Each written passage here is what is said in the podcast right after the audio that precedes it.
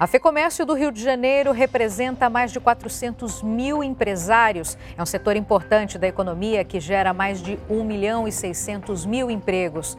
O JR Business conversa com Antônio Florencio de Queiroz Júnior, que é o presidente da FEComércio. É um prazer recebê-lo. Prazer é todo meu e que agradeço a oportunidade de poder trazer informações e a realidade que o nosso setor vem enfrentando nesse momento de tanta dificuldade. Muito obrigado. E antes de conversar com Queiroz, eu vou te lembrar que o JR Business vai ao ar todas as terças-feiras, às sete e meia da noite na Record News. E também estamos em todas as plataformas da Record TV. Dá para você rever, ver o conteúdo que você perdeu também. Queiroz, em relação à FEComércio, como ela foi e como ela está fundamental para os empresários, né? O quanto que vocês tiveram que trabalhar nessa pandemia? É, Giovana, o que aconteceu, né? Os empresários, principalmente micro e pequenos, tiveram que se reinventar num prazo recorde. Né? Talvez é, processos que estavam sendo, sendo é, é, é, elaborados, projetos que estavam sendo elaborados para daqui a alguns anos, tiveram que ser realizados em pouquíssimo tempo. Então, a participação da FEComércio foi muito importante no suporte aos, aos empresários para que pudessem continuar existindo e dando, tendo acesso aos seus clientes. É, 76% dos pequenos eh, empresários não tinham comércio eletrônico.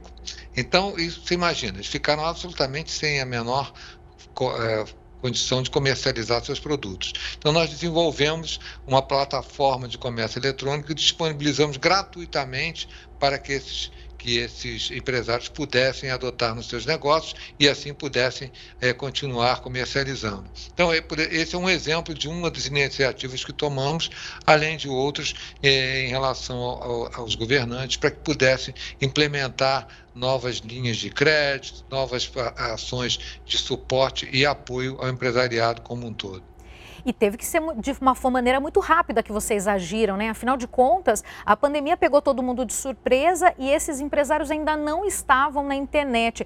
Por quê? Assim, é até curioso, né? Já que já vinha se falando do digital, do e-commerce, da importância de explorar uh, os produtos pela internet, mais gente conhecer, né? Enfim, o que aconteceu com todos esses empresários que tiveram aí que dar um jeito, né, de, de se reinventar? É, eu, eu, eu, entendo que existia tal, talvez um, um, uma barreira é, em relação ao comércio eletrônico, né, para que, que, que, deveria ser ultrapassado. O medo da mudança, o medo do novo, né, isso é comum né, na, nas pessoas e nas empresas. Então, é, a, a, pandemia precipitou tudo isso. Né? É, sempre ouvi dizer, ao longo da minha vida é, empresarial que eh, crise é sinônimo de oportunidade, né? E essa oportunidade surgiu agora. Então, é, talvez projetos, como eu falei no início, que fossem para ser realizados daqui a alguns anos, tiveram que ser, se precipitar agora. E foi muito importante o suporte das entidades de classe para pudesse dar essa consultoria, essa assessoria às empresas para que pudessem caminhar é, é, esse novo trajeto com, com riscos menores é, tendo, tendo ao seu lado entidades de classe para dar esse suporte. O SEBRAE foi importantíssimo para esse, esse momento, isso aqui é um reconhecimento. Eu sou presidente do Conselho Deliberativo do SEBRAE aqui no Rio de Janeiro e eu garanto que a participação do SEBRAE ela amenizou muito sofrimento para o empresário e conseguiu abrir novas portas e novos caminhos. Agora, a cidade do Rio de Janeiro ela tem uma característica muito específica, né? Do atendimento ao turismo, do bom atendimento ao público, né? Hum. É, como é que foi essa mudança para o delivery? Né? Você acha que essa tendência é, vai ficar, desse atendimento pela internet vai ficar, ou o presencial ainda é muito mais forte aí para a cidade? Eu acho que nós passaremos a ter um, um atendimento híbrido. Né? tanto presencial quanto por e-commerce. Novos hábitos foram criados, tanto quando se fala voltar ao normal, é o novo normal não será o normal que nós vivíamos no passado. Né? E, então, nós teremos o, o, o, atendimento híbrido, a parte de venda, o comércio eletrônico passou a representar um, tem um peso grande nas, na, no movimento de vendas do comércio como um todo, mas o atendimento presencial, talvez com características um pouco diferentes, né, é, é, é, é, ele vai continuar, isso eu não tenho dúvida. Né, mas sim, nós precisaremos de capacitação, especialização, novas técnicas de atendimento e de comercialização mas o atendimento presencial eu tenho certeza que ele vai permanecer. Até porque é, o consumidor tem seus hábitos já enraigados, né? E, e, e esses hábitos eles vão se sobrepor a, a, a novas tendências. Pode ter certeza disso. Você acredita, aproveitando né, esse, esse gancho que você está comentando sobre a qualificação profissional, esses profissionais que logo vão ser demandados, né? Muita gente foi demitida, mas vai ser recontratada no futuro porque tende a melhorar, enfim, né, com o avanço da vacinação. É, esses profissionais, eles já precisam se preparar, se qualificar, já pensar nesse futuro, nesse pós-pandemia, até para ser contratado pelo comércio, pelos empresários? Sem sombra de dúvida, a qualificação ela é importantíssima. Se você lembrar alguns anos atrás, nós tivemos um apagão de mão de obra o Brasil estava com pleno, com pleno emprego e, e, e, havia uma necessidade enorme de mão de obra qualificada e nós tivemos o que chamamos de apagão. Então, para que isso não ocorra novamente, existe a necessidade de qualificação, até porque surgiram novas atividades. Vou te dar um exemplo. A atividade logística hoje é uma atividade mais, a atividade mais importante do comércio hoje é a logística. Né? É, você, quando vai fazer a sua, a sua opção de onde você vai comprar, uma das coisas que você observa é a, entrega, a agilidade. Então, é, é, isso tudo vem, vem do, de uma logística bem planejada. E, e então, não, são, são setores que estão surgindo e que podem, e que, e que se cria novas vagas de trabalho. O, o SENAC, por exemplo, ele, ele tem vários cursos de qualificação que já, já, já tinham algum tempo e novos que estão sendo criados através das pesquisas que nós estamos fazendo pela realidade que o mercado hoje enfrenta. E, se tirar uma ideia, 70% dos egressos do SENAC, dos alunos dos egressos do SENAC, eles estão empregados. Né? Em, cada, em cada 10, 7 já saem empregados. Por quê? Porque eles têm qualificação, conseguem se colocar, né? E é um mercado, é um mercado novo, uma nova forma de relação com, com o consumidor. Agora, o mercado que você está tá se referindo, né? Uh, voltando um pouco em 2020, uh, ah, foram 100 dias eh, praticamente de comércio fechado, de portas fechadas, sem atendimento, sem turistas. E nesse ano, ainda ali por volta de 30 dias, pouco menos de um mês, uh, houve ainda esse problema para todos os comerciantes. Qual foi o resultado disso, Queiroz? Olha, nós tivemos um volume enorme de empresas que fecharam, né? um desemprego, um desemprego substancial. É, e isso só não foi pior porque as medidas de auxílio à população e às empresas elas, elas chegaram. Embora chegaram, tenham chegado com atraso. Nós aqui da, da, da FEComércio, principalmente aqui do Rio de Janeiro, nós sempre defendemos que o parâmetro para esses auxílios tem que ser a vacinação. Né? Eu, eu, é, é, nos era muito, soava muito estranho. Ah, esse auxílio é por três meses. Por que três meses? Né? que me garante daqui a três meses tudo volta ao normal? Né? O que, que adianta eu fazer um lockdown se nenhuma medida vai ser tomada para que quando se reabra eu não, eu não vivo os mesmos problemas, os mesmos problemas. Eu não posso viver de lockdown em lockdown. Né? Eu tenho que tomar medidas para que, para que essas, amenize as situações. Então, nós sempre defendemos que o parâmetro tem que ser 80% da população é, é, imunizada.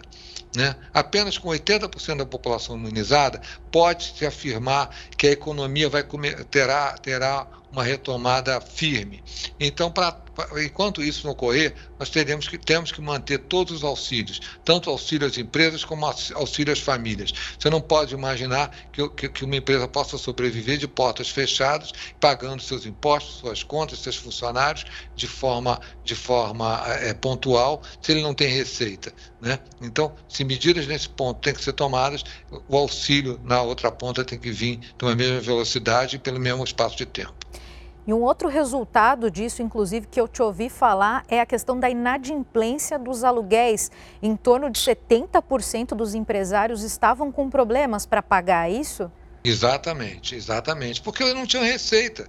Eles não tinham receita. Então não tem. Então, o, o que tinha que haver, aí sim, é a livre negociação. É negociar é, o inquilino e o proprietário para que crie uma situação é, para ultrapassar esse momento. Óbvio, proprietário também tem as suas dificuldades, né? Então tem que encontrar um denominador comum para que esses contratos sejam honrados, sejam e sejam mantidos e, e, e que se crie estruturas, é, forma de da retomada da economia, porque na hora que você desestrutura a sua dificuldade de retomada é muito maior. Né? Imagina, então, se você desaparelhar tudo, a sua, a sua dificuldade de retomada vai ser muito maior.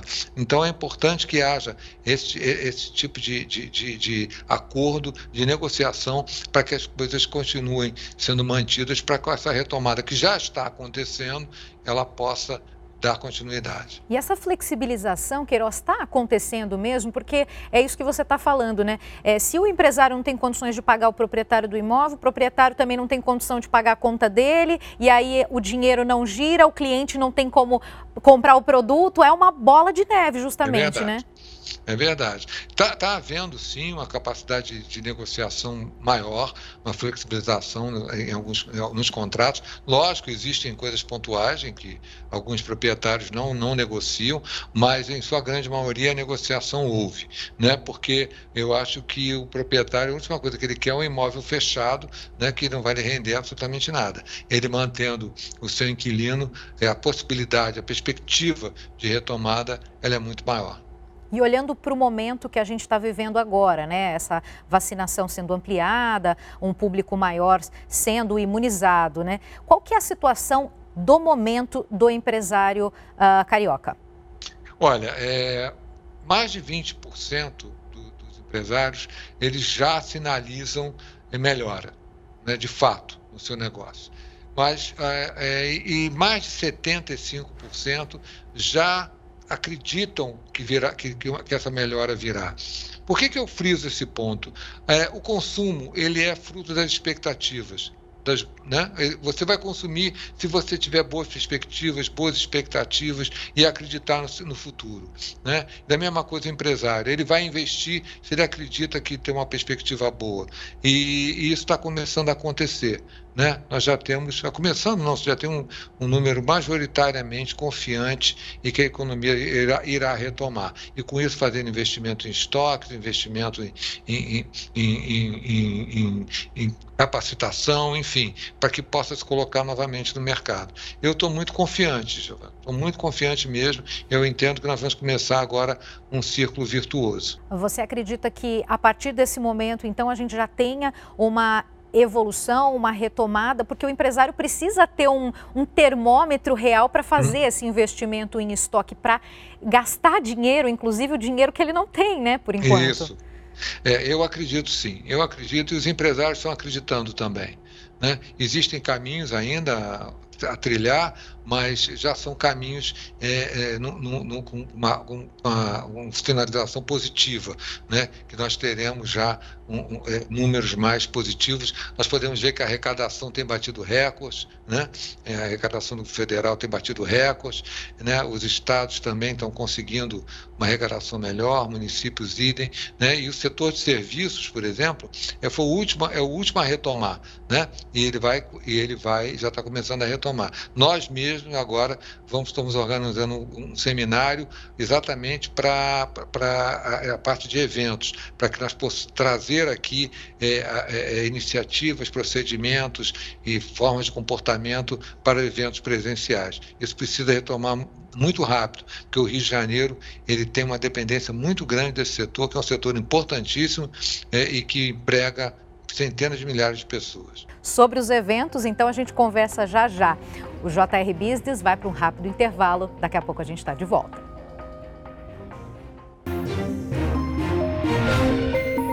O JR Business conversa com Antônio Florencio de Queiroz Júnior. No outro bloco, a gente conversou sobre a questão dos eventos no Rio de Janeiro. Começamos a falar sobre esse tema, né, Queiroz? Eu queria saber se a FEComércio é contra, a favor da questão do carnaval já para o ano que vem. Olha, eu acho que já existe um ambiente que possa se pensar seriamente na realização do carnaval. É, independente do, do carnaval ser muito importante para a nossa cidade, para o nosso estado e até para o nosso país, por, pela atração de turistas, independente disso, tendo uma visão bem isenta e racional, é, eu acho que o ambiente já permite é, na época do carnaval, em fevereiro, esse ambiente já permitirá que, que nós tenhamos é, o, o, carnaval. Eu acredito piamente nisso. O setor de comércio representa 80% é, de toda a economia do Rio de Janeiro, Isso, né? Isso, do PIB do Estado. Eu ouvi numa entrevista você falar sobre a retomada gradual e, primeiro, sobre os turistas voltarem dos estados que estão ao redor do Rio e, aos poucos, uh, tudo vai se, se ajustando de novo, né? Os turistas uh, de fora do país vêm. Tem como você explicar um pouquinho mais para a gente como é que essa, é, essa questão de etapas para o turismo, porque é, é bem peculiar né, essa questão no Rio de Janeiro da economia? É, o, na verdade, é, nós, eu, eu, nós enxergamos uma, uma, uma, grande possibilidade, uma grande oportunidade. É, ninguém está viajando para o exterior. Quem viajar para o exterior não está podendo viajar. Então ele vai, ele vai fazer turismo interno. Né? E o Rio de Janeiro ele tem características que, para a atração desse turista, que são características únicas. É, Giovana, o Rio de Janeiro é um estado de dimensões geográficas pequeno. Então, tudo aqui é perto. Nós temos um ganho logístico muito grande. Então, no, num dia, um turista aqui, por exemplo, pode visitar várias regiões nossas. Né? No estado e usufruir as nossas, as nossas atrações. Então, a atração do turismo do turista interno ela tem, é, é um fator muito importante para nós e nós estamos, estamos conseguindo fazer. A FEComércio, agora em parceria com o Estado, é, com o governo do Estado, com a Turis Rio, ela está fazendo, vai fazer um, um, um roadshow com um, stand por vários estados vizinhos aos nossos, ao nosso para mostrar as atrações do Rio de Janeiro. Nós vamos, vamos montar sete stands em, em, sete estados, em sete shoppings diferentes, e né, em parceria com, com a Turis Rio, com a, com a Multiplan e com, e, com, e com o governo do estado para a atração do turista é, nacional aqui para a nossa cidade. E isso já vem acontecendo. No Dia dos Namorados, por exemplo, a rede hoteleira aqui ficou lotada absolutamente lotada. Né? Então, é, são hábitos nossos que, estão, que estão, eh, foram criados das pessoas buscarem é, é, tirar um pouquinho dessa pressão né, que, que, vivemos há um ano e meio, né, e, e com isso nada melhor, não tem nenhum remédio melhor contra a depressão do que o Rio de Janeiro. Em relação à, à FEComércio, ao trabalho que vocês têm feito também, é, editais uhum. culturais, são mais oportunidades, são caminhos se abrindo e vocês também estão trabalhando com outras coisas, né? Isso. O setor de, setor de cultura e eventos foram os setores que mais sofreram. Tanto que no início, assim no, bem no início da pandemia, nós tivemos o cuidado de honrar todos os nossos contratos com os artistas, todos.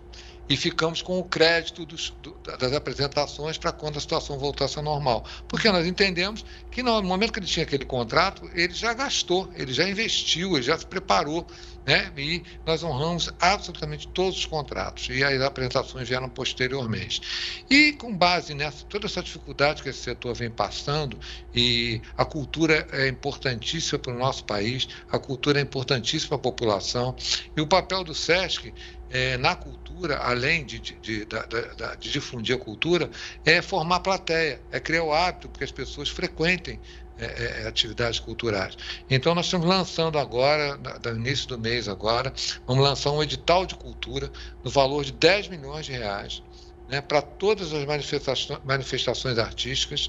É, ele, esse, esse, edital é aberto para o Brasil inteiro, né, artistas do Brasil inteiro podem se inscrever para apresentação dos seus trabalhos, né, e aí com isso é uma forma de nós alavancarmos um pouco o setor cultural aqui no nosso estado, já que o Rio ele é a capital cultural do Brasil.